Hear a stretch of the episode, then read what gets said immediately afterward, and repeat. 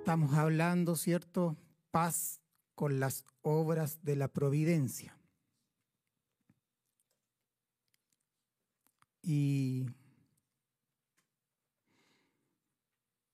y creo que cada vez que somos, cada vez vamos a ser más conscientes de que Dios está obrando en la historia en todos los aspectos.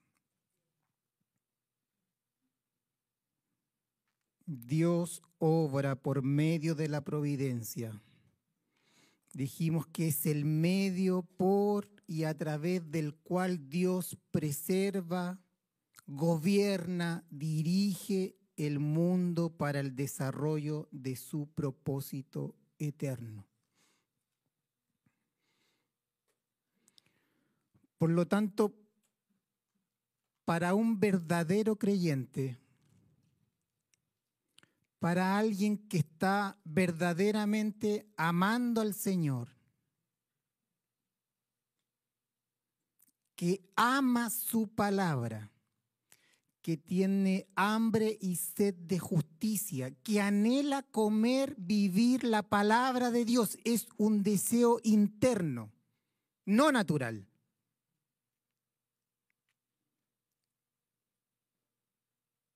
Él sabe que Dios está orando.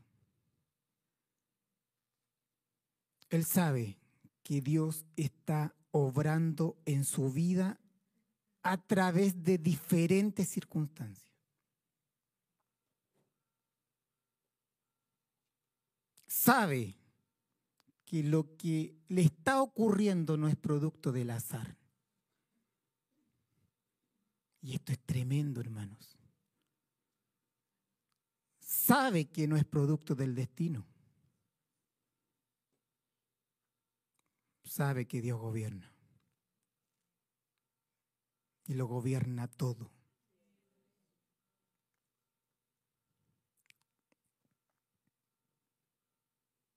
Y como ministraba Bárbara, este conocimiento de la providencia de Dios engendra fe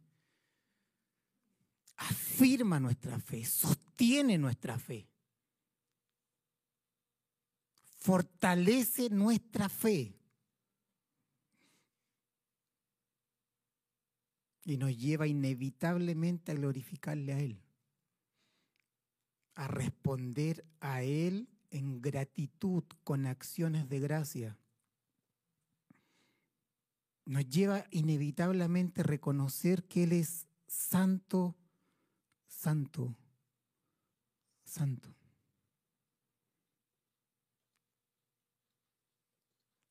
que Él está en una clase diferente a nosotros en cuanto a su ser.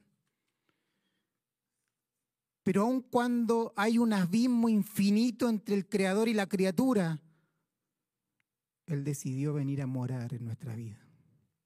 Esto es tremendo, hermanos. El Dios que es santo, santo, santo, por su espíritu, decidió hacer su residencia en nuestro espíritu.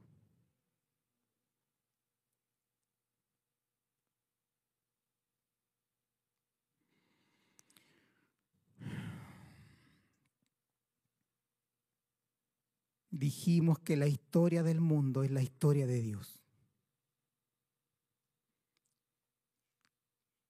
Desde el evento más pequeño hasta el evento más grande, todo está bajo el gobierno de Dios. Todo.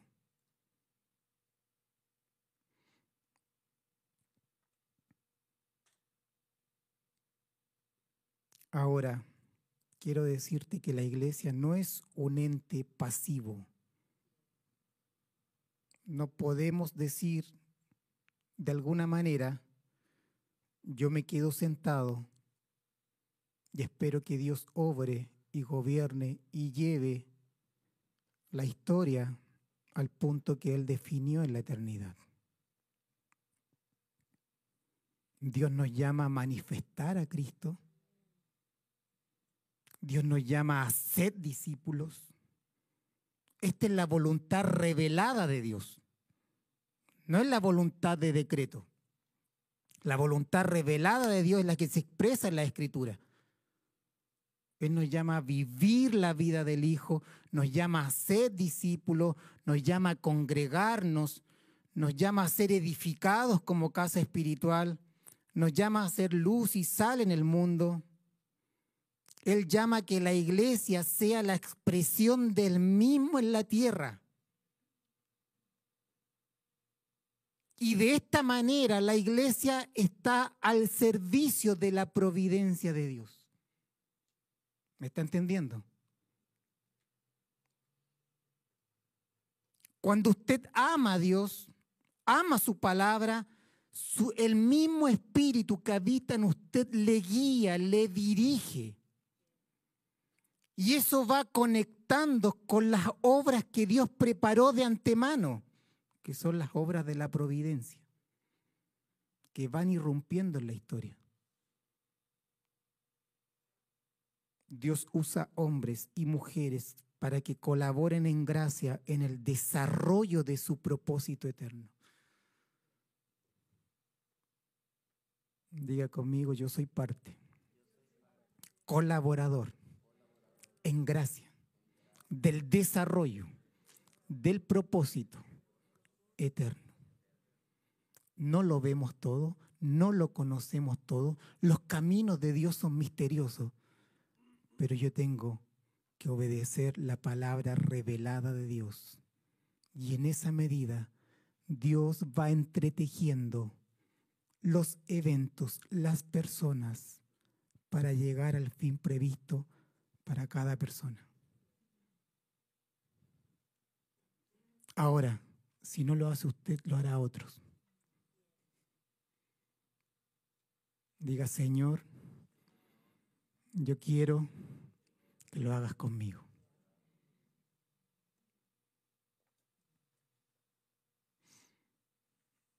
Sigamos. Yo les pedí que dibujaran un triángulo. ¿Ya? Y me gustaría que este triángulo estuviera al lado del otro triángulo. ¿Se acuerdan cuando hablamos del conocimiento espiritual? ¿Sí? Y hace varios años atrás hablamos de los siete aspectos de la iglesia. Ese es un heptágono. ¿ah? Entonces tenemos un heptágono, tenemos, ya llevamos dos triángulos. ¿Ya? Vamos a armar muchas figuras geométricas de acá a los, 30, acá a los próximos 30 años. ¿Ya? Usted podría tener una carpeta que diga figuras geométricas eh, con fundamentos doctrinales eh, en extendiendo el reino.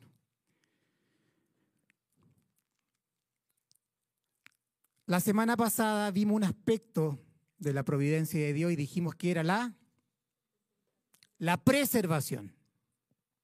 Ya, y hoy día vamos a avanzar al segundo aspecto de la providencia, por lo tanto, ahí en su triángulo en uno de los lados, coloque ahí el aspecto gubernamental de la providencia de Dios.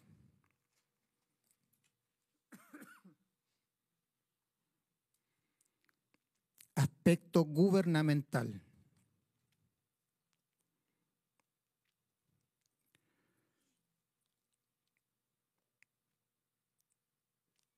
Yo sé que todos lo saben, todos lo repiten. Pero repetir algo no significa que conozcamos el sentido espiritual de esa verdad.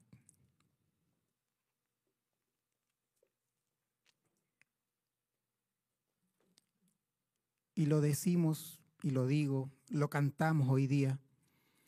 Dijimos que Dios gobierna. Que Dios, nuestro Dios, es un Dios que gobierna.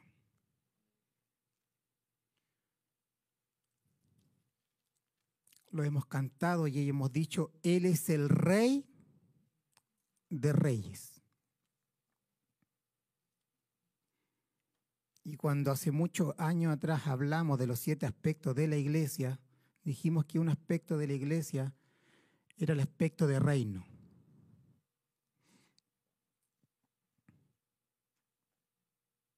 Y usted fue trasladado del reino de las tinieblas al reino de la luz.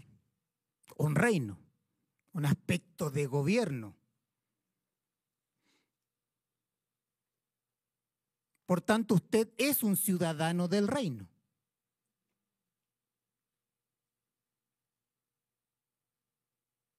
Y debemos cultivar esta mentalidad de ciudadano del reino, que es una mentalidad de gobierno, es una mentalidad gubernamental. Y para poder cultivar esa mentalidad de gobierno, debemos saber que Dios es el que gobierna todas las cosas.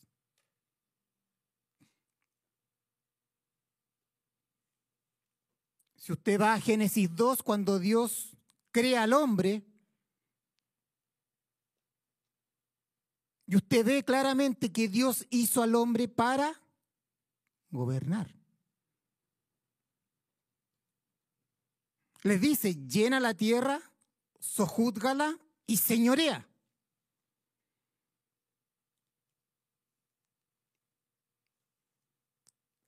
Si Dios no gobernara todo, no sería Dios.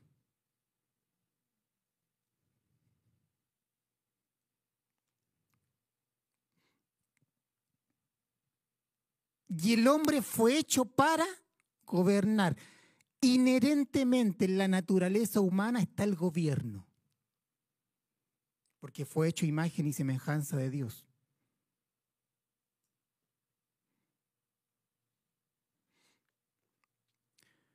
Y así como dijimos que Dios es la fuente, diga conmigo, la fuente de todas las cosas y sostiene y preserva todas las cosas, Dijimos la semana pasada que todo, que todo depende de Él.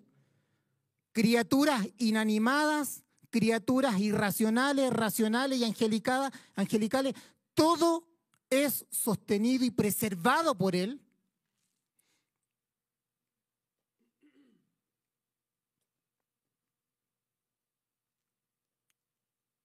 Si no fuera así, hermano, escúcheme esto, si no fuera así, si solo hubiera una partícula subatómica que fuera autosuficiente, que no dependiera de Dios para su existencia, Dios no sería Dios. Y lo mismo ocurre con el aspecto gubernamental.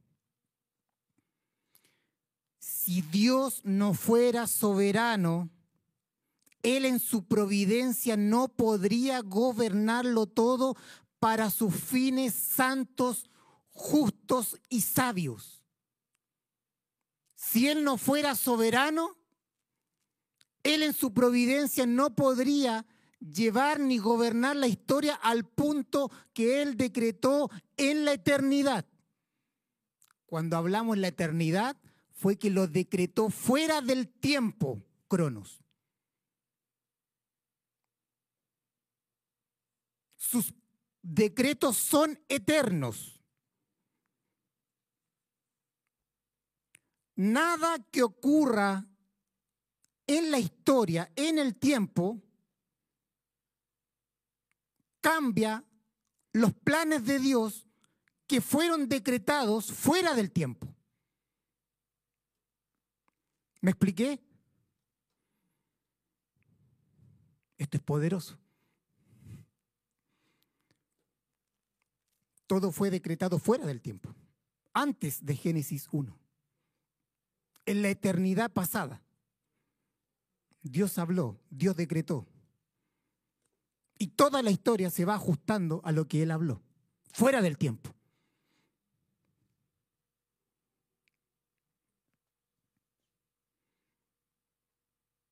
Si él no pudiera gobernarlo todo, no podría llevar a cabo el designio de su voluntad, no podría cumplir sus promesas. Escúcheme esto. ¿cómo usted podría abrazar promesas en Cristo si Él no fuera soberano?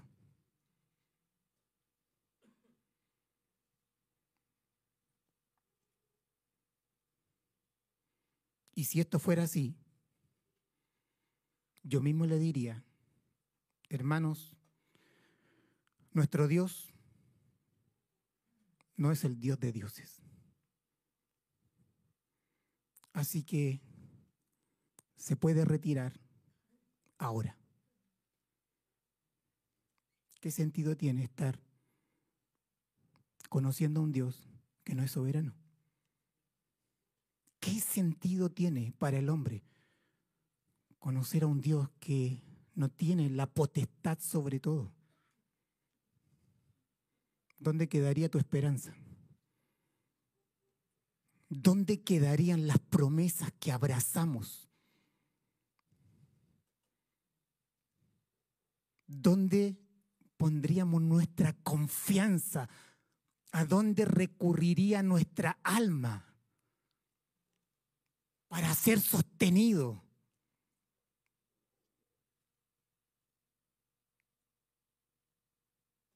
Yo le diría, busque a otro Dios al cual conocer, confiar, amar y servir.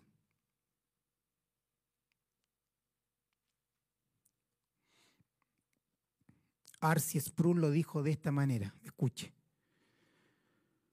Si Dios no es soberano, entonces Dios no es Dios.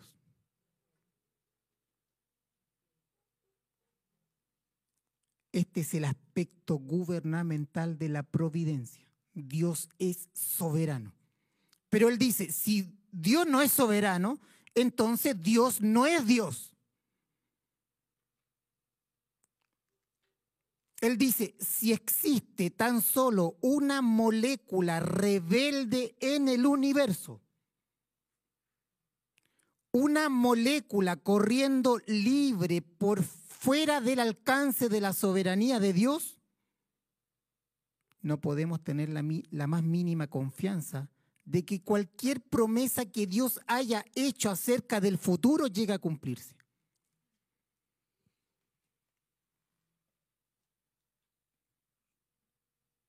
Si Dios no gobernara hasta la partícula más pequeña, quiere decir que hay alguien independiente a Dios que se opone a Dios. Por lo tanto, él dejaría de ser Dios.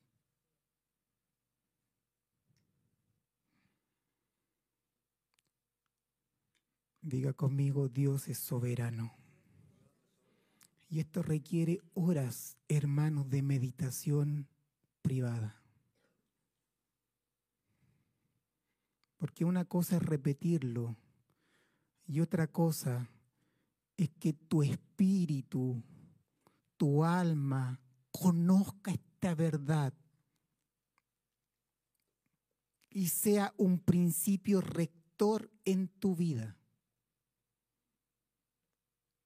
Que Dios está obrando en todo.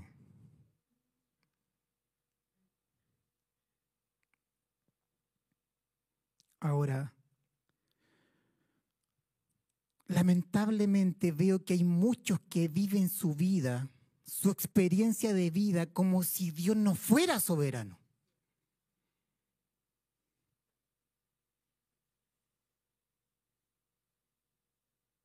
Como que Él no lo gobierna todo.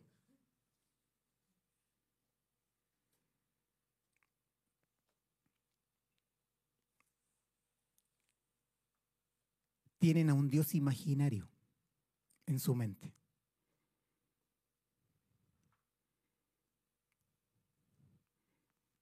tienen a un Dios débil en su mente. Tienen a un Dios muy parecido a ellos, muy parecido al hombre. Un Dios humanizado, un Dios terrenal, concebido por conceptos humanos, por experiencias humanas. Ese es el Dios que muchos tienen en su mente.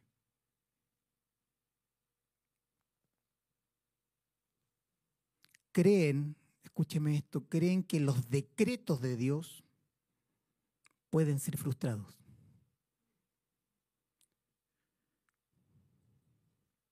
Porque no conocen la soberanía ni la omnipotencia de Dios.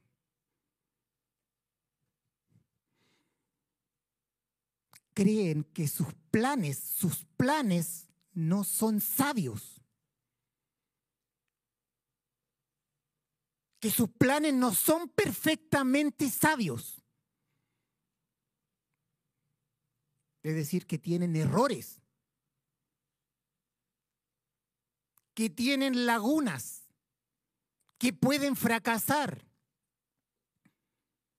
Creen que los planes de Dios son mejorables. O sea, que el hombre puede intervenir, que la voluntad de Dios revelada no es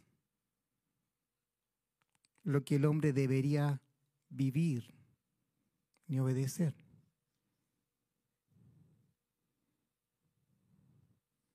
Ellos creen que los planes de Dios son injustos.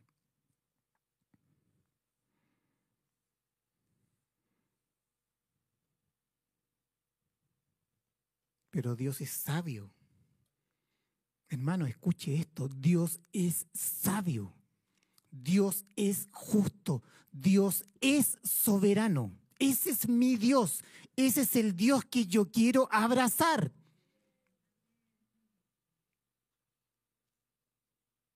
No quiero que mi alma se levante contra los planes justos, sabios de Dios.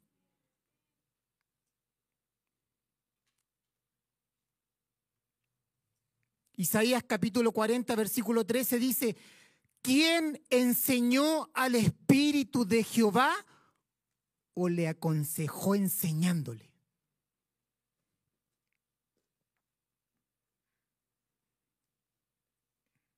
Muchos creen que Dios no lo sabe todo. Muchos creen, que Él no conoce el fin desde el principio. no conocen su omnisciencia. Lo repetimos, lo hablamos. Y usted cuando dice, ¿sabes tú lo que es la omnisciencia de Dios? Sí, Él lo sabe todo. ¿Ah? Con una liviandad.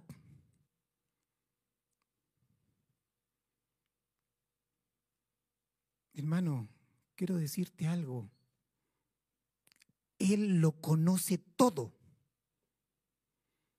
todo lo posible, todo lo real, todos los eventos del pasado, del presente y del futuro le son manifiestos a Él.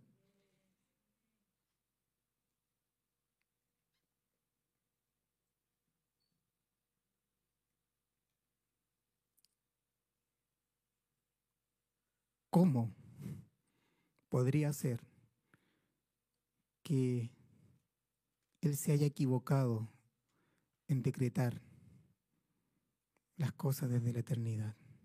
Si todas las cosas le son sabidas. Él lo conoce todo, Él es sabio, Él planifica y su soberanía lleva a cabo lo que Él planificó en su sabiduría y en su omnisciencia.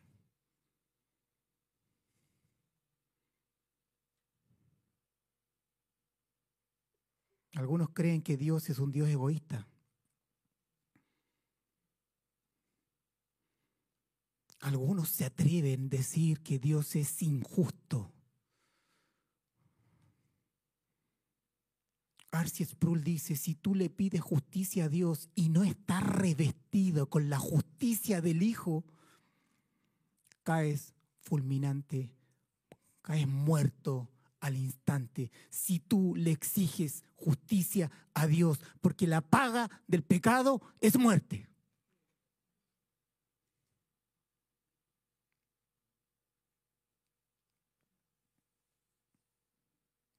Creen que Dios es egoísta y no generoso.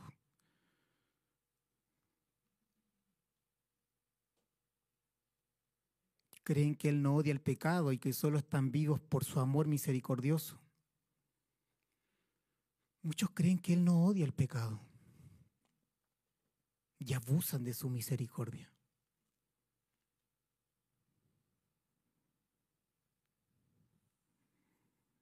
No saben quién es Dios, no saben que Dios está airado contra ellos por su pecado. No temen a Dios, es más, viven en contra de Dios. Muchos viven, muchos tienen a un Dios imaginario en su mente. Y su vida se va conformando a este Dios imaginario. Pero este no es el Dios de la Escritura. Hermano, no es el Dios de las Escrituras.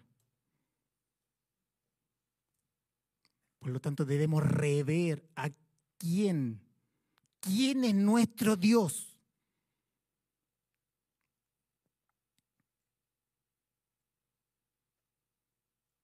Mira la cultura. Nadie quiere, nadie quiere conocer a Dios. Rechazan a Dios. Rechazan el conocimiento de Dios. Mira los planes de estudio, mira lo que estudian nuestros hijos. ¿Dónde está Dios?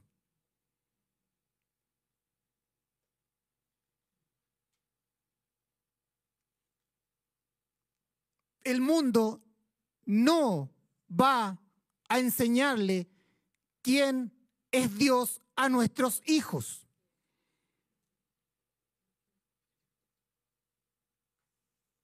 El mundo prefiere estudiar otro tipo de cosas. ¿Y qué hacemos los padres? Ellos crecen sin saber, sin conocer, sin estar familiarizado con ningún atributo de Dios. No saben quién es Dios crecen desde las cunas con un Dios imaginario. Las historias bíblicas que muchas veces les enseñamos crean en ellos un Dios imaginario, que no es el Dios de las escrituras. ¿Dónde están los padres para llevar a los hijos a que conozcan al Dios de las Escrituras, al Dios bíblico, al Dios que es soberano, al Dios que es amoroso, misericordioso, pero que es justo, que tiene una ira santa contra el pecador, que lo sostiene todo, que lo preserva todo.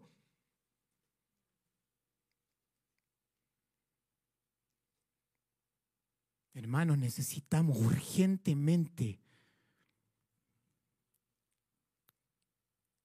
que nuestros hijos, que nuestras familias conozcan a Dios.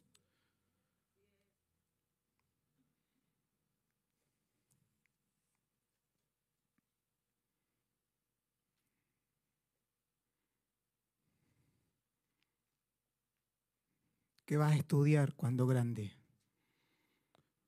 Todos, todos dicen ingeniería, algo relacionado con la medicina, psicología, ciencias humanas. Hermano, no tengo nada contra ello. De hecho, estudié ingeniería. Pero hermano, en un hogar cristiano, en un hogar verdaderamente cristiano que está entendiendo que hay un Dios que se está dando a conocer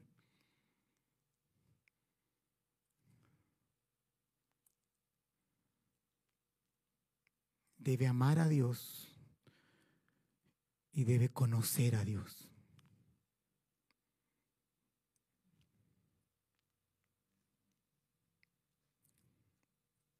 Pregúntale a tus hijos, ¿qué entiendes por la soberanía de Dios?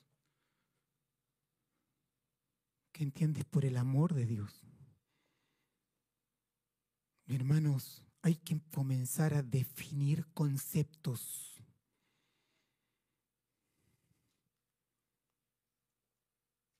El hombre es, el hombre se define por los conceptos que va entendiendo, en términos generales.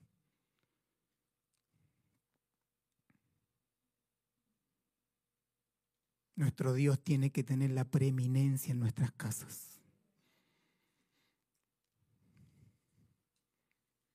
Ninguna palabra ociosa se debe levantar contra nuestro Dios. Ninguna palabra apresurada.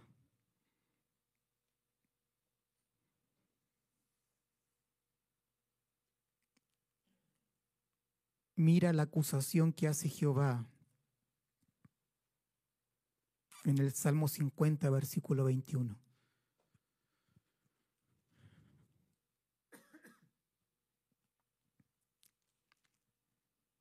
Jehová dice esto. Acá en este salmo, hermanos, Jehová se presenta como el juez supremo. ¿Usted ha ido alguna vez a tribunales? Yo no, no quiero ir.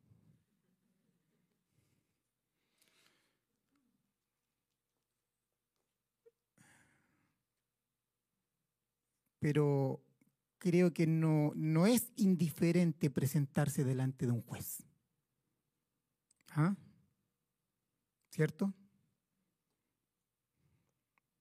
Sobre todo cuando es uno el acusado.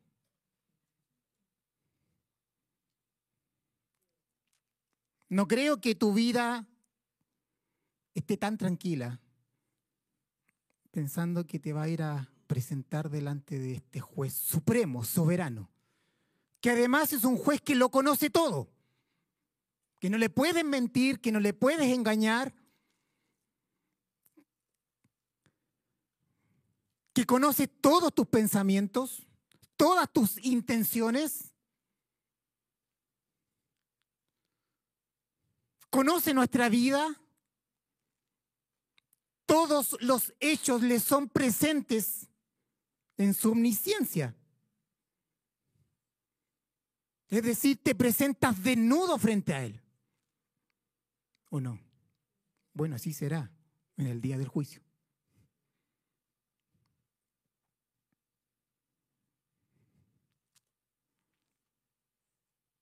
Y la acusación del Jehová en este salmo dice, en el versículo 21, dice esto, escuche esto. ¿Pensaste que yo era tal como tú?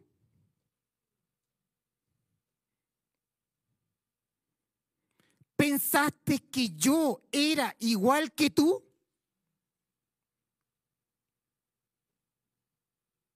¿Pensaste que yo soy igual a ti?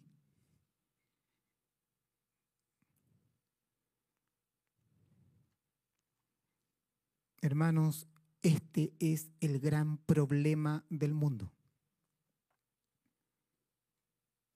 Y en su iglesia militante lo digo con temor delante del Señor, todos, la mayoría, tiene un concepto muy humano de Dios.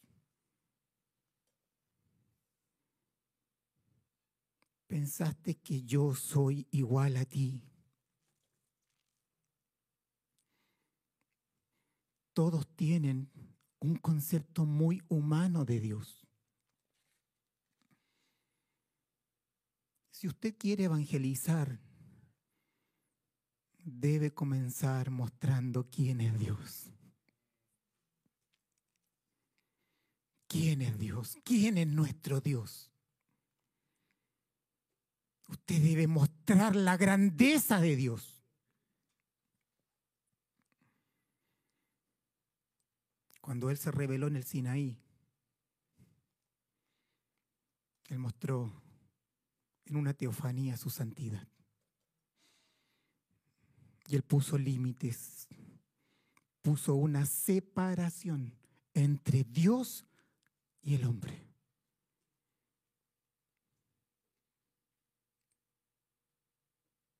Y dijimos que fue una experiencia abrumadora para los israelitas, porque el monte temblaba frente a la demostración de su santidad.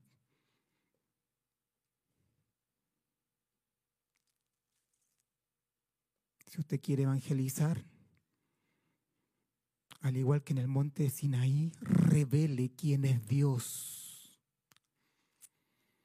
Revele su santidad. Revele que Él es santo, santo, santo.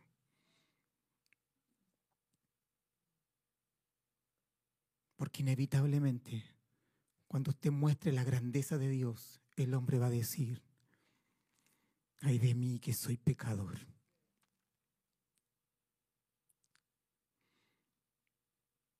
Hermanos, el pecado no sería un problema si Dios fuera como nosotros.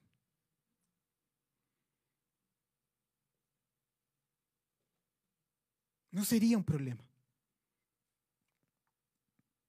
Si Dios fuera injusto, inmoral, egoísta, nadie en la humanidad tendría problemas con Dios. Pero tengo una noticia, Dios es justo, Dios es santo. Dios es puro. El hombre no puede saber cuán horrible es el pecado a menos que le digas quién es Dios. Y si tu concepto de Dios es muy débil, difícilmente vamos a tener conversiones genuinas.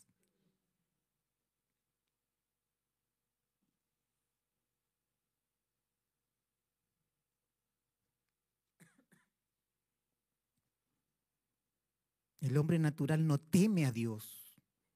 Es más, lo rechazan abiertamente.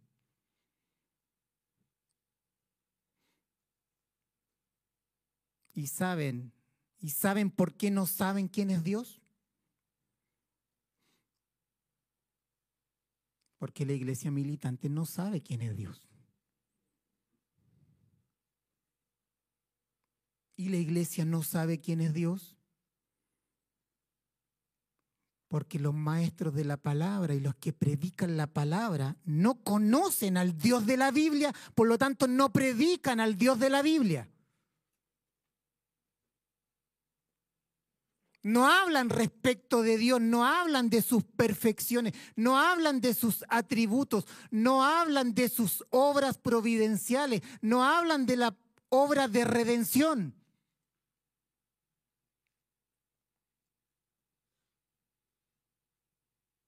Y si no se habla en la iglesia, no se habla en las casas.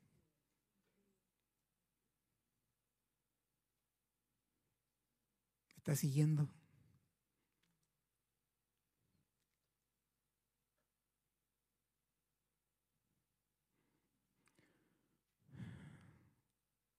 Solo cuando mostramos quién es Dios es cuando el hombre se ve pecador por su espíritu.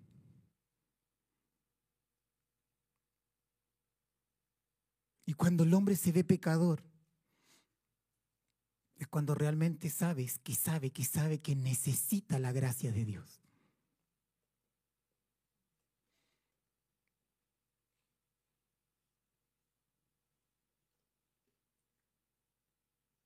Si usted va con el discurso, Dios te ama, te van a preguntar, ¿por qué me ama y por qué le tengo que amar?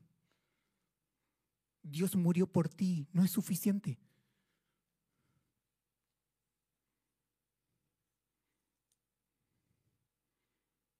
Porque solo el pecador puede glorificar a Dios, no el que se ve justo y bueno.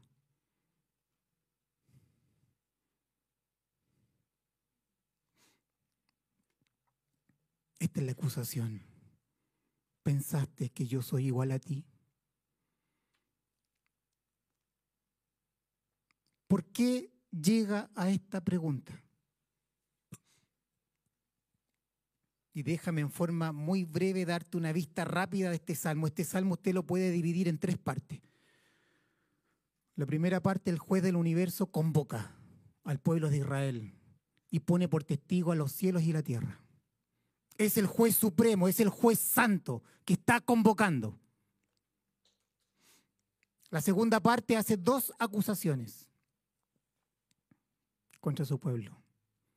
Y la tercera parte es resolutiva en cuanto a si no cambian su actitud, dice literalmente, los va a destrozar, si no va a tener misericordia de ellos.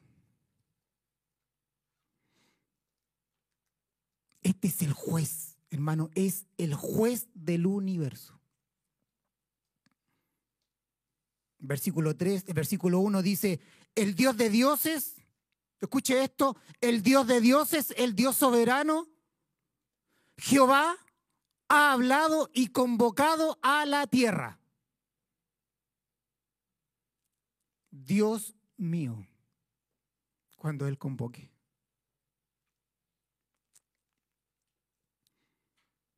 Versículo 3, vendrá nuestro Dios y no callará.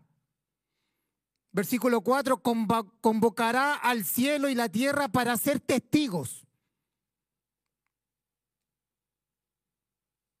Versículo 5, juntadme a mis santos, los que hicieron pacto conmigo. Le está hablando al pueblo de Israel. Versículo 6, los cielos declararán su justicia porque Dios es el juez.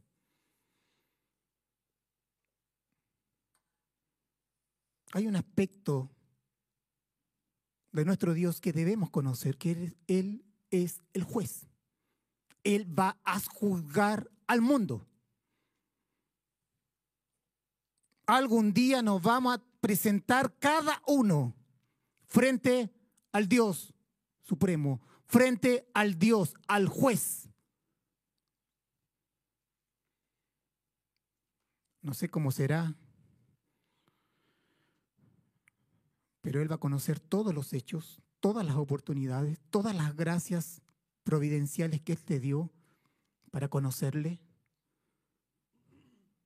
todos los recursos que Él nos dio, cómo los invertimos, cómo los administramos, los hijos que Dios nos dio, todo. A los que ministramos la palabra, nos va a decir, te di una familia, no la amaste, a los que pastoreamos. Toda nuestra vida va a estar presente ahí. Pero le tengo una noticia para los que estamos en Cristo. Fuimos justificados gratuitamente por su gracia. Él nos declaró justos. Y a pesar de que pecamos, él nos va a ver en ese día justos por los méritos del Hijo. Por los méritos del Hijo.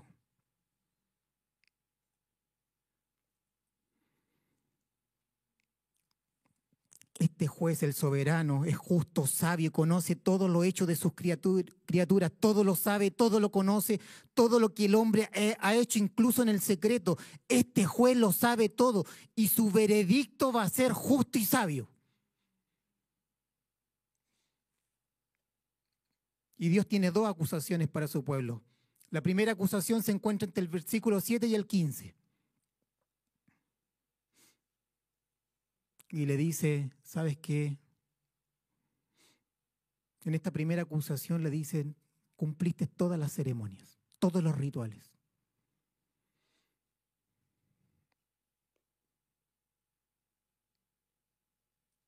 Le está diciendo, ¿sabes qué? La obediencia que me diste solo es una obediencia externa. Es ritualista, es ceremonialista todos los sacrificios, todos los hacías. Él les dice, y el Señor reconoce esto. No han fallado en traerme sacrificio. Fueron fieles en traer holocausto. El aspecto ceremonial de la ley la cumplían. Pero ellos creían que eso era todo.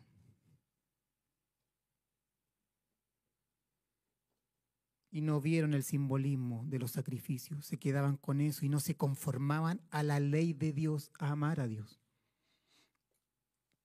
No amaban a Dios, cumplían ceremonias, rituales.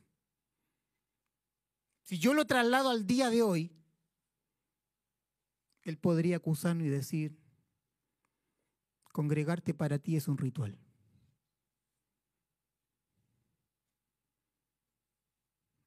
La oración para ti puede ser ritual.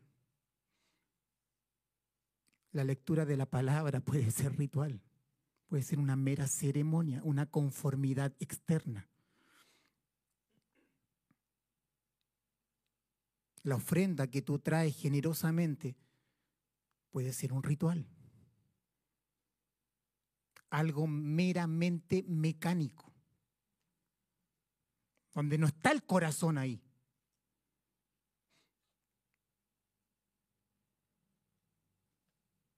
El altar familiar en la casa puede ser ritualista, ceremonialista. ¿Por qué? Porque me van a preguntar, ¿lo hiciste o no lo hiciste? Sí, lo hice.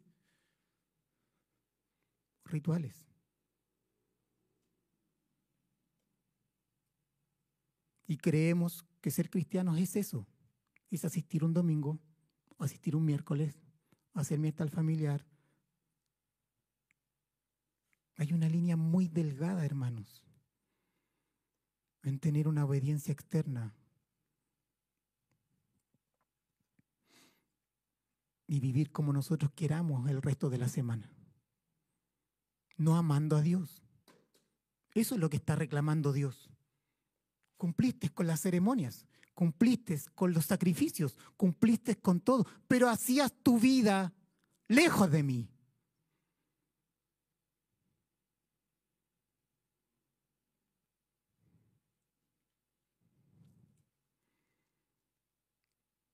Hipocresía. Eso le dice. Hipocresía. Recuerde cómo fue nuestro Señor con los fariseos. Solo de labios. Un comentarista, MacDonald, dice, son como hijas que tratan a su madre con indiferencia durante todo el año y luego en su cumpleaños le regalan bombones de chocolate. No hay amor, compromiso externo. Eso estaba haciendo Israel. Versículo 14. Y él dice, yo espero esto de ustedes. Yo espero acciones de gracia. Yo espero gratitud del corazón. Dice, sacrifica a Dios alabanza, el 14a. Yo espero votos cumplidos de ustedes. Dice, paga tu voto al Altísimo, 14b, votos de amor, de adoración, servicio y devoción, no de manera externa, sino desde el corazón.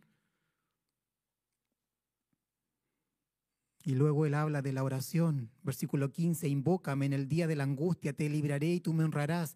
En todo esto está involucrado el corazón.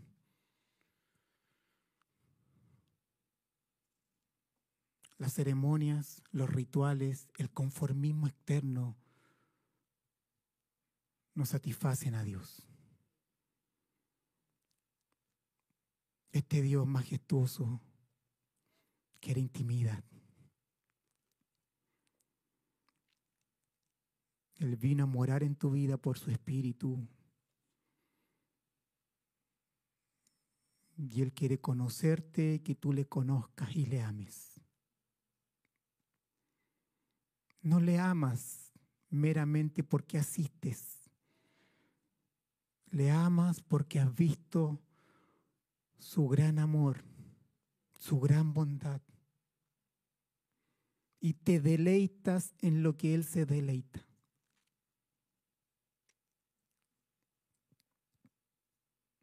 Del 16 al 21 viene la segunda acusación. Y dice, pero al malo dijo Dios.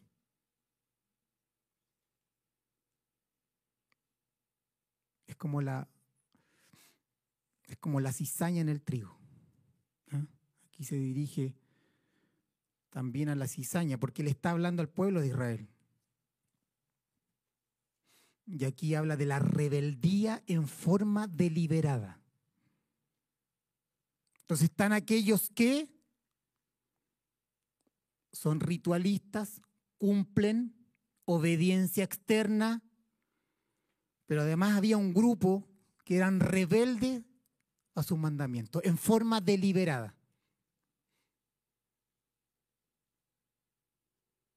Se muestran como religiosos, pero sus vidas contradicen abiertamente la verdad. Eso es. Y esto es muy fuerte. Versículo 16 dice, ¿qué tienes tú que hablar de mis leyes? Y que tomar mi pacto en tu boca.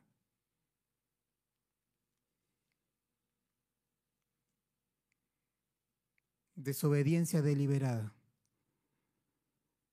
La acusación es esta. No tienes derecho a hablar de la verdad. No tienes derecho a hablar de lo santo. Porque vives en contra de la verdad.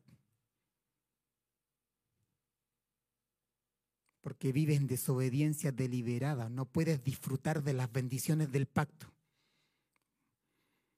Porque vives en contra de la verdad. Versículo 17, pues tú aborreces la corrección y echa a tu espalda mis palabras. Las palabras de Dios las echa a su espalda, no le importa, las rechaza. No valora mis palabras, no honra mi palabra, no ama mis palabras. Versículo 18.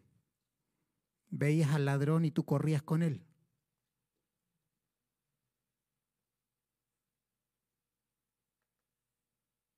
no hay un concepto de santidad, de separación. Apartado del mundo, consagrado para Él, separado para Dios. Veías al ladrón y tú corrías con él. Y con los adúlteros era tu parte. No vivían conforme a la ley santa de Dios, no se veían como un pueblo separado. No se veían como un pueblo santo no caminaban en el camino de la separación del mundo. Versículo 19, su boca era para lo malo, estaba dispuesta para el engaño. 20, hablas más de tu, de tu prójimo y aún calumnia a tu propio hermano. Y aquí llegamos al 21. Y dice el Señor Jehová, el juez supremo dice, estas cosas hiciste y yo he callado. Escuche esto. Estas cosas hiciste y yo he callado. Y luego dice, pensabas que de cierto sería yo como tú. Luego dice, pero te reprenderé y las pondré delante de tus ojos.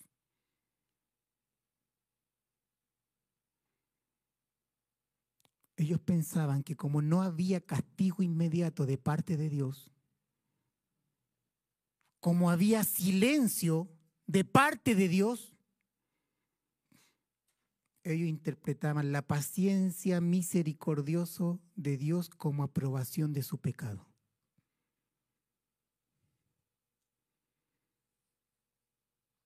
Pero tengo que decirte algo, Él odia el pecado. Confundía su paciencia misericordiosa y no vieron que su paciencia tenía como propósito el arrepentimiento.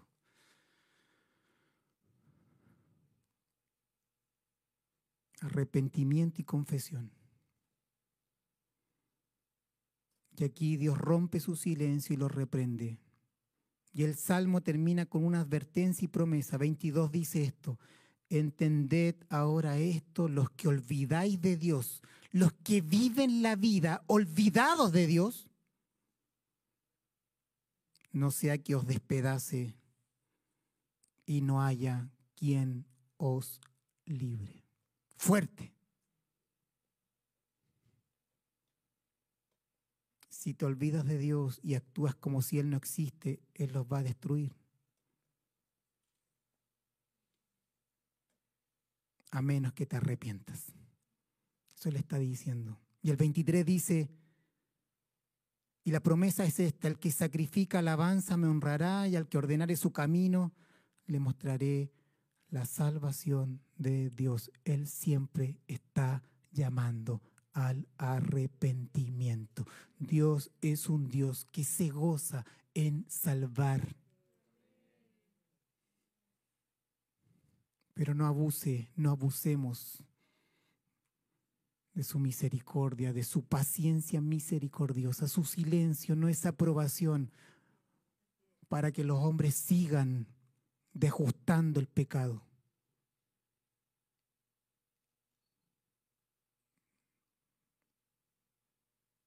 El que vive de una forma no ritualista y rebelde, dice que Él se va a manifestar en salvación. Vamos a disfrutar su salvación.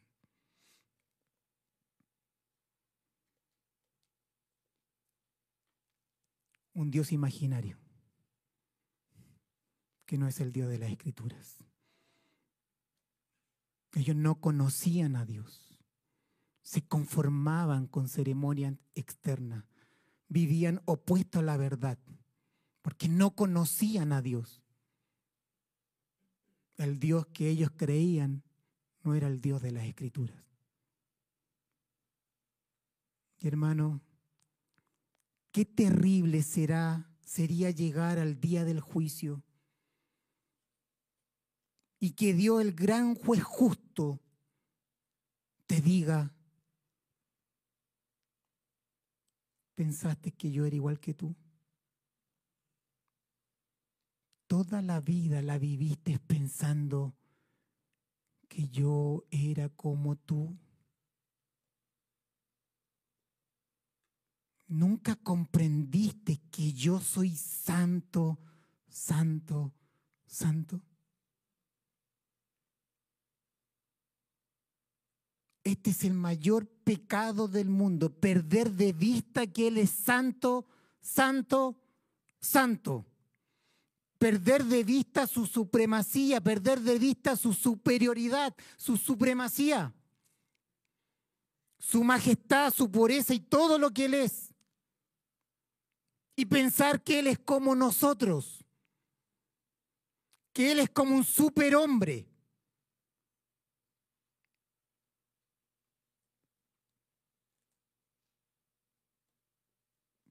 Pensar que no hay una separación infinita entre el creador y la criatura en términos de carácter y de naturaleza.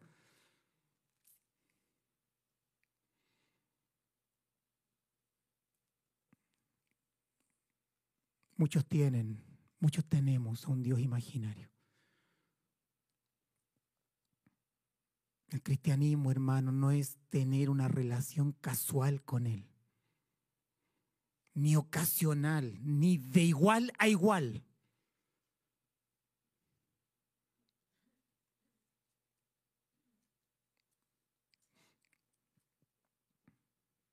En aquel día, escúchame esto, el día del juicio, Él no solo dirá, pensaste que eras como yo, sino que Él dirá, nunca os conocí. Y eso es terrible. Nunca os conocí, apartaos de mí, hacedores de maldad.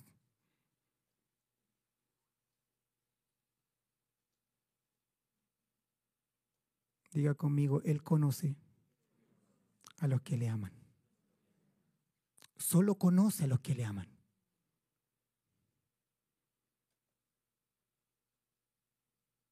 No importa cuánto digas tú que le conoces. No importa cuánto digas tú, cuánto sabes de Él en términos de noción desde el intelecto. Lo que importa es que Él te conozca. No podemos vivir la vida bajo una esperanza falsa que porque creemos mucho acerca de Él en términos de conocimiento, es que le conocemos. Y lo hemos dicho, una cosa es tener el conocimiento en nuestra mente, pero este conocimiento tiene que abrazar el corazón, que es conocimiento espiritual. Y usted puede leer mucho, puede orar mucho, puede saber mucho y convertirse en el mejor teólogo, pero si Dios no te conoce, Él va a decir en el día del juicio, apartados de mí.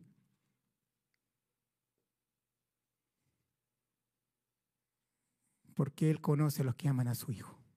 Y los que aman a su Hijo están en su Hijo. Y los que están en su Hijo están revestidos de la justicia del Hijo.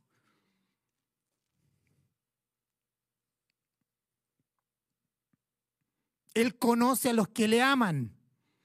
Él se da a conocer, esto ya lo vimos, lo repito, Él se da a conocer a aquellos que le aman. No hay forma que le conozcas si tú no le amas, porque Él se da a conocer a los que aman, le aman y le aman porque guardan su palabra, porque aguardan sus mandamientos, porque anhelan, tienen un temor reverente de amar su palabra, de vivir la vida del Hijo, de ser conformados a la imagen del Hijo.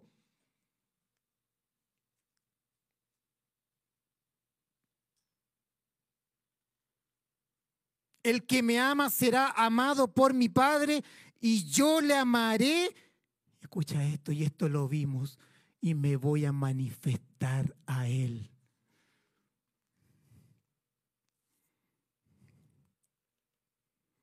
Un verdadero cristiano, un nacido de Dios que vive en su amor, es conocido por Dios. Por lo tanto, no podemos decir que le conoces sin que Él te conozca.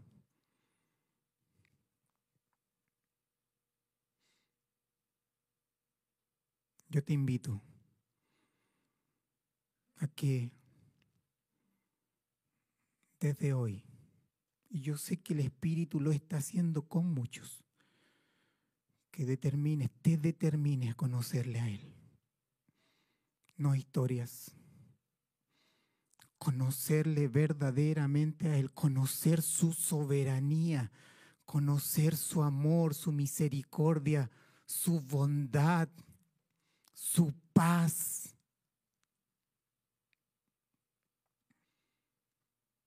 Que el Dios imaginario que tenemos en nuestra mente pueda ser derrocado.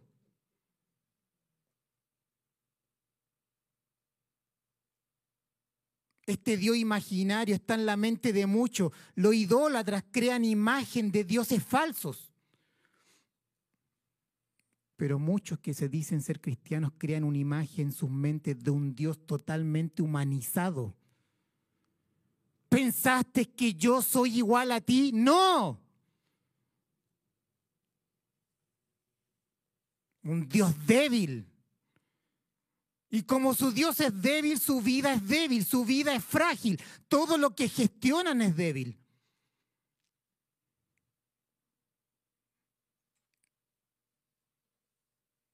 Pero tengo una noticia, el Dios de la Escritura dice esto, Dios es soberano, Dios gobierna todas las cosas, Dios es el Dios de la historia. Él gobierna providencialmente todas las cosas y a ese entendimiento debemos, tenemos que llegar.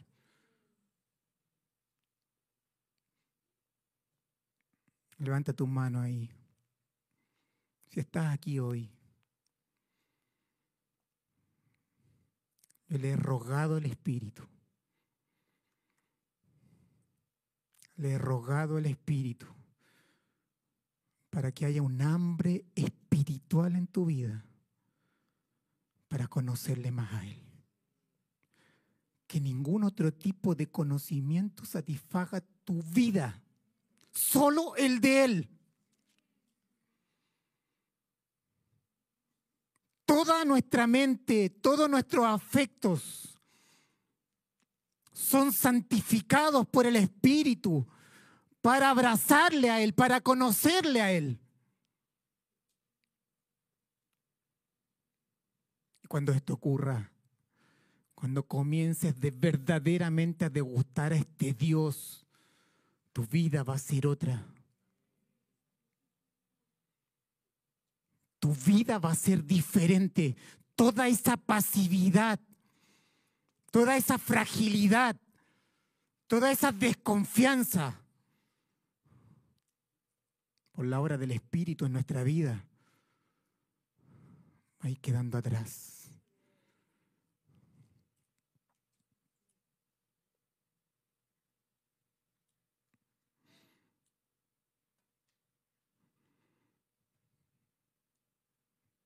Este aspecto gubernamental de Dios, de este Dios, el Dios de la Escritura, el Dios bíblico, el Dios que creó todo lo creado con el poder de su palabra. Dijimos que la actividad de Dios para que sus planes se cumplan porque Él es soberano. Y ahora voy a leer en forma rápida muchos versículos para afirmar y atornillar esta verdad en tu, en tu, alma, en tu mente, para que cuando llegues a tu casa tú la puedas meditar, puedas exaltar al Dios que tenemos, al Dios soberano. Y van a ser argumentos contra argumentos para que te des cuenta del que el Dios que servimos es un Dios que gobierna todas las cosas. Y ahí está nuestra vida. El Espíritu obra por medio de la palabra. Tú tienes que darle la materia prima al Espíritu para que te convence y selle esta verdad en tu vida. No digas que tanto va a leer. No, es la materia prima en tu vida para que el Espíritu la tome, ilumine tu corazón, la selle y te convence de esta verdad.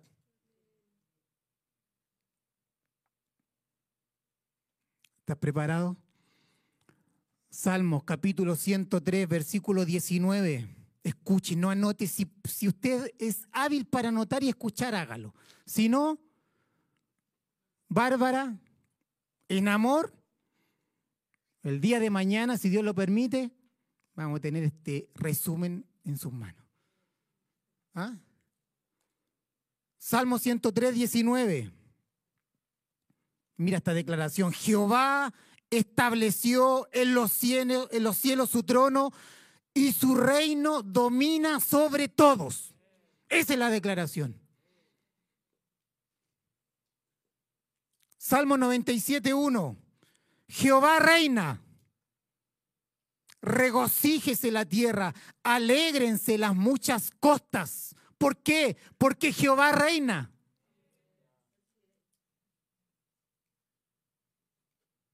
Salmo 66, 7 dice, Él señorea con su poder para siempre. Isaías 46, 10 dice, yo anuncio el fin desde el principio, su omnisciencia, Él lo sabe todo, desde los tiempos antiguos, lo que está por venir. Yo digo, mi propósito se cumplirá y haré todo lo que deseo.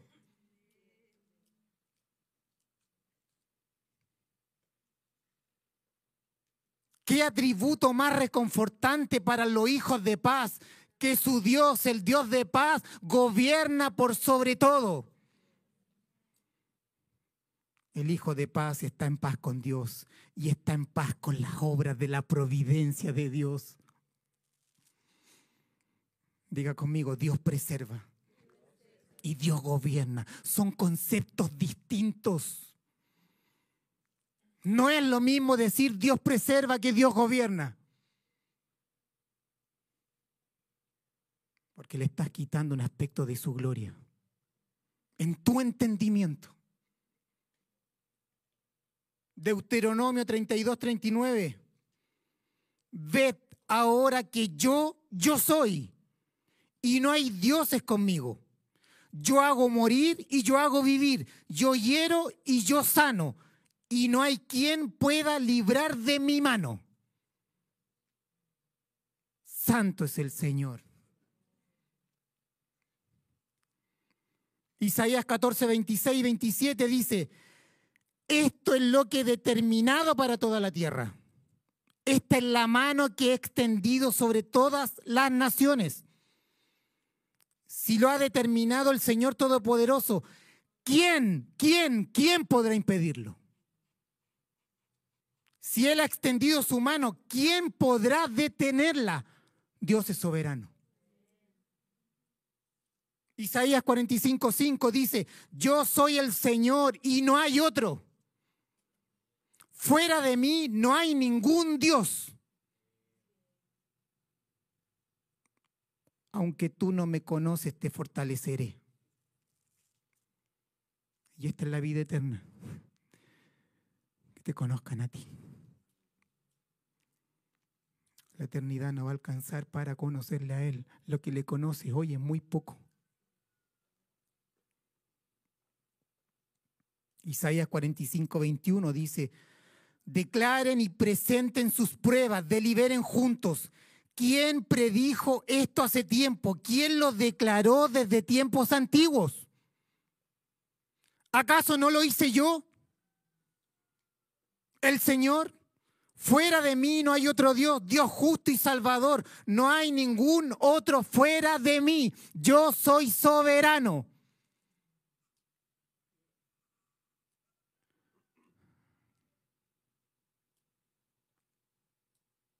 ¿Qué es una enfermedad para él? Te pregunto.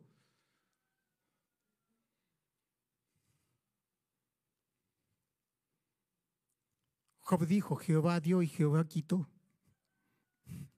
¿Qué tiene que ver el diablo acá? No ignoramos las maquinaciones de las tinieblas, no ignoramos cómo el mundo se va en contra de Dios, pero estoy diciendo que Dios es soberano.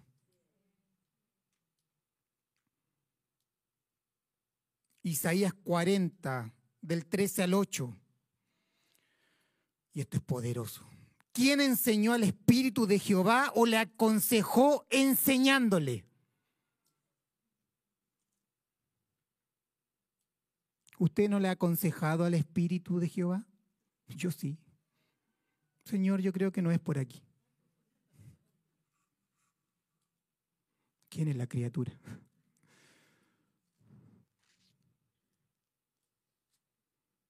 Tu palabra dice esto, pero yo voy a hacer esto otro. Sabiduría humana en contra de la sabiduría espiritual. Sabiduría terrenal, diabólica y animal en contra de la sabiduría de Dios.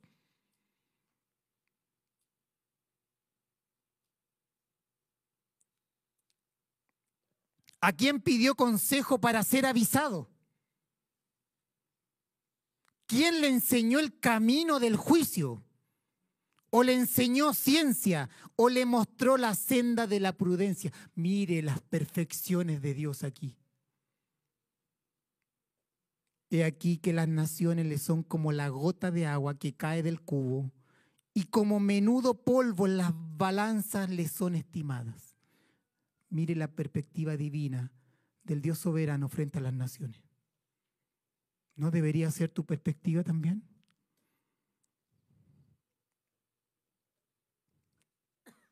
He aquí que hace desaparecer las islas como polvo. Gobierna sobre las naciones, gobierna sobre las materias inanimadas. Ni el Líbano bastará para el fuego, ni todos sus animales para el sacrificio. Como nada son todas las naciones delante de él. Como nada. y en su comparación serán estimadas en menos que nada. Cuando Él las compare, van a ser estimadas como menos que nada. Y que lo que no es. El 18 dice, ¿a qué pues? Escuche esto. ¿A qué pues haréis semejante a Dios? no te harás imágenes delante de mí. No creas, no te crees un Dios imaginario. ¿A qué pues haréis semejante a Dios? ¿O qué imagen le compondréis? Hermano, este es el Dios de la Escritura. Tenemos que rever la forma en que leemos nuestra Biblia, estar atento a las perfecciones de Dios, a los atributos de Dios. Isaías 40 del 23 al 26. Él convierte en nada a los poderosos y a los que gobiernan la tierra hace como cosa vana. Como si nunca hubieran sido plantados, como si nunca hubieran sido sembrados, como si nunca su tronco hubiera tenido raíz en la tierra. Nada menos que nada. Tan pronto como sopla, en ellos se secan. Y el torbellino los lleva como jarasca. ¿A qué pues me haréis semejante o me compararéis? Nuevamente, dice el santo. Dice el santo. Levantad en alto vuestros ojos. Dígale a su hermano ahí, levantad en alto vuestros ojos.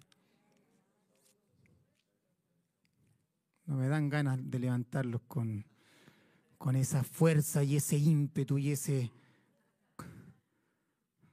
Dígale a su hijo, a su hijo, a su esposa en la casa, levanta la mirada. Levantad en alto vuestros ojos y mirad quién creó estas cosas. Él saca y cuenta su ejército, a todas llamas por sus nombres, ninguna faltará, tal es la grandeza de su fuerza y el poder de su dominio.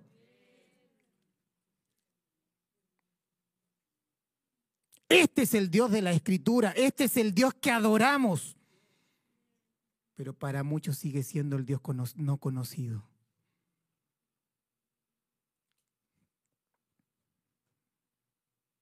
Daniel capítulo 2 del 20 al 22 dice, y Daniel habló y dijo, mira esta doxología, sea bendito el nombre de Dios de siglos en siglos sea bendito, sea alabado, sea exaltado, sea glorificado. El nombre de Dios por toda la eternidad. Mira lo que se le reveló a Daniel, porque suyos son el poder y suyos son la sabiduría.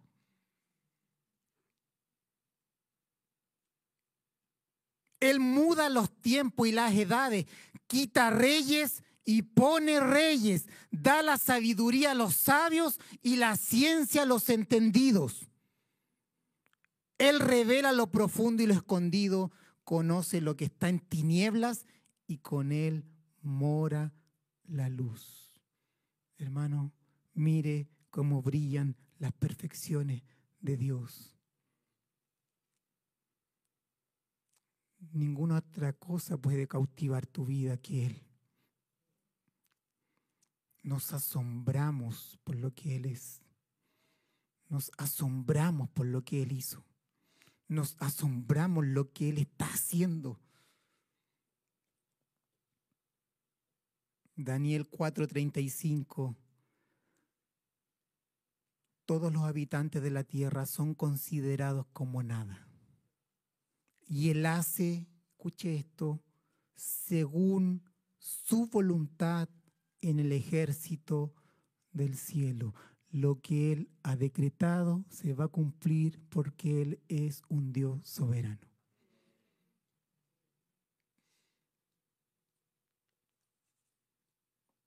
Él hace según su voluntad en el ejército del cielo y en los habitantes de la tierra. escuche esto, mire la soberanía aquí. Y no hay quien, no hay quien detenga su mano. No hay quien detenga su mano y le digas, usted ha dicho esto, ¿qué haces? Nuestro Dios es soberano.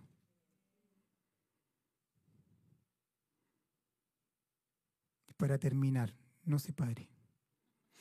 La materia inanimada obedece a su voz.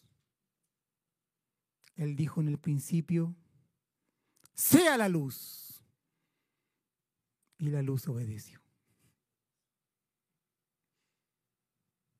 Él dijo, reúnanse las aguas, materia inanimada. Él gobierna la materia inanimada. Reúnanse las aguas en, un solo lugar. Y las aguas obedecieron. Él dijo, produzca la tierra hierba que dé semilla. Y mire la tierra.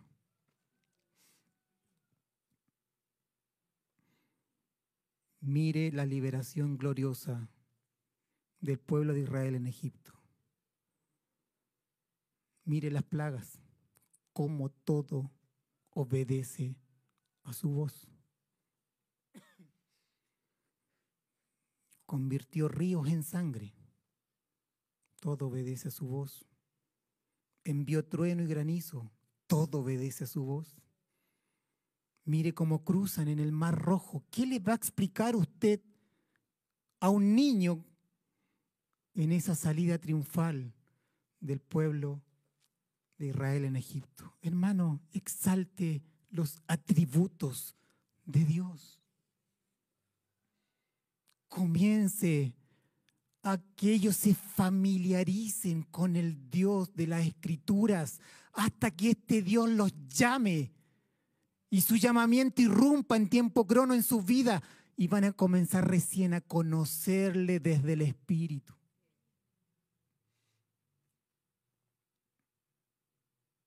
Por orden de Dios se desató el diluvio. Descendió fuego del cielo para la destrucción de Sodoma y Gomorra. Y nuestro Señor, usted sabe, en su ministerio terrenal, él con su voz calmó la tempestad. Camina sobre el agua. Hermano, Dios gobierna. En cuanto a las criaturas irracionales, ¿cómo se explica usted que para el diluvio los animales entren de dos en dos al arca? Dios gobierna. Él es el autor. Y la criatura obedece a su voz. Mire cómo por su palabra el río produce ranas en las plagas de Egipto. Y no solo eso, sino que entran en los hogares de los egipcios contra sus instintos, ¿o no? Dios gobierna. Dios gobierna las criaturas angelicales, incluso al mismo diablo. No dejó que tocara a Job. Y cuando le dio permiso, él lo hizo.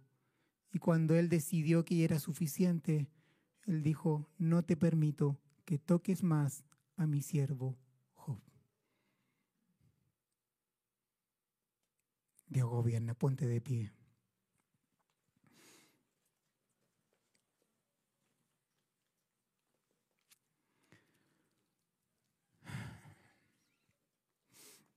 resumiendo, tenemos,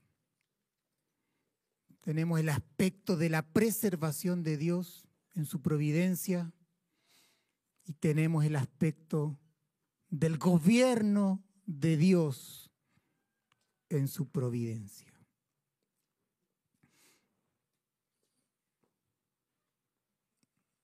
Diga conmigo, Dios preserva todo preserva todo y sostiene todo. Pero no solo preserva y sostiene, sino que gobierna todo. Son conceptos diferentes. Nadie se puede oponer a Él. Él es soberano. Él llevará a cabo su plan perfecto y tú eres parte de su plan. Eres parte de su plan. Fuiste invitado. Eres parte del desarrollo del propósito eterno. Eres parte de la madurez en el tiempo del desarrollo de su propósito. Y colaboramos en gracia como su iglesia. Lo que Dios dijo, Él lo hará. Lo hará, lo hará, lo hará.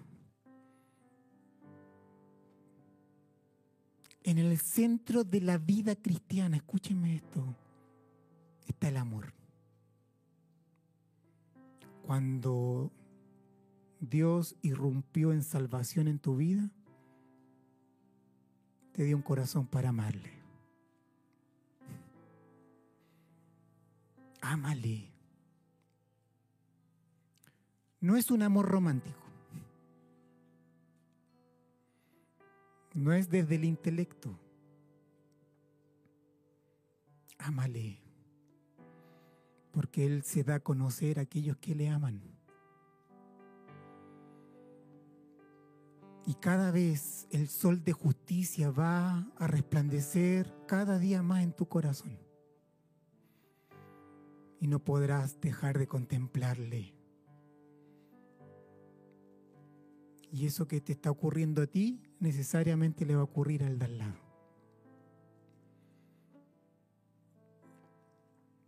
Porque el Espíritu va a orar por medio de ti y va a impartir esta pasión por el Señor, este amor por el Señor, este servicio al Señor.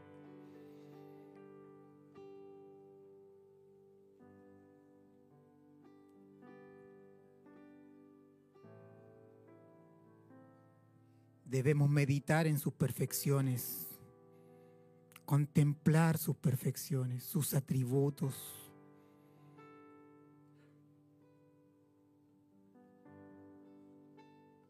para que realmente podamos decir como casa cuán grande es nuestro Dios. Y cuando yo te pregunte, hermano, ¿por qué dices que tu Dios es grande? Puedas tener cinco minutos en donde has visto, no desde el intelecto, sino que has visto tu vida, no lo que Dios hizo en otro que también ayuda. Pero lo que Dios ha hecho en tu vida.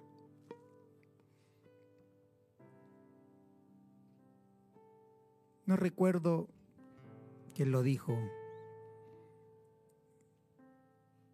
Voy a quedar en deuda con él. Dijo, el primer pensamiento que viene a tu mente de Dios es lo más importante para ti. es lo que gobierna tu vida.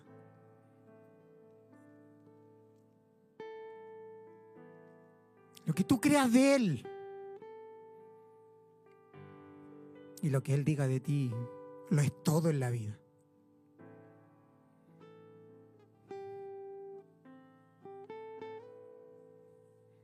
Padres comiencen a hablar en sus casas. No sean breves desarrollen la idea, desarrollen el concepto. Pregúntenle a sus hijos en amor, muéstrenle al Dios que están sirviendo, amando.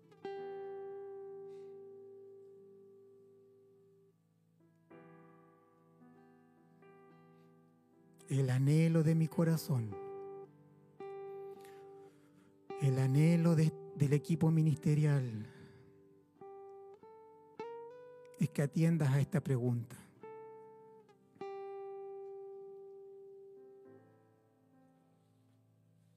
¿Piensas que tú eres igual a Dios?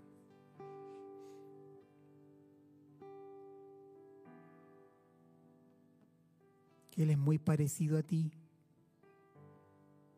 Hermanos, cuán grande en mi Dios. Mira tu vida. Estás aquí. Otra vez.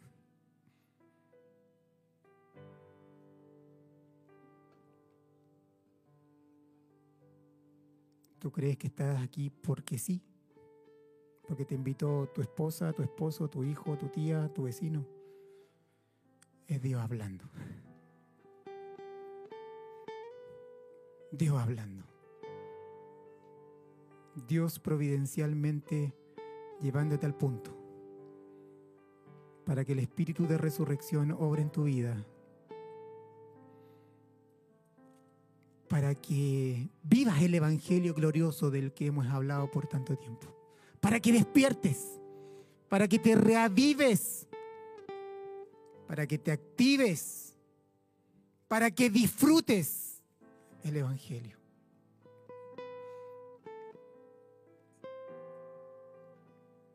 Dios es santo, santo, santo.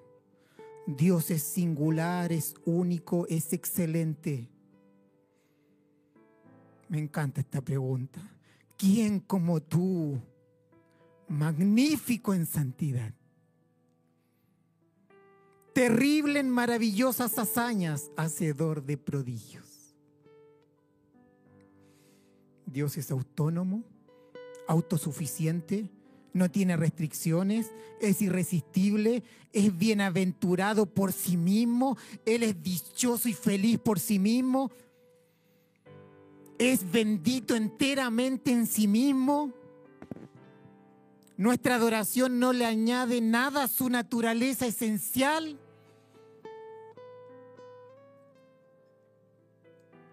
Dios está muy por encima y más allá de todo.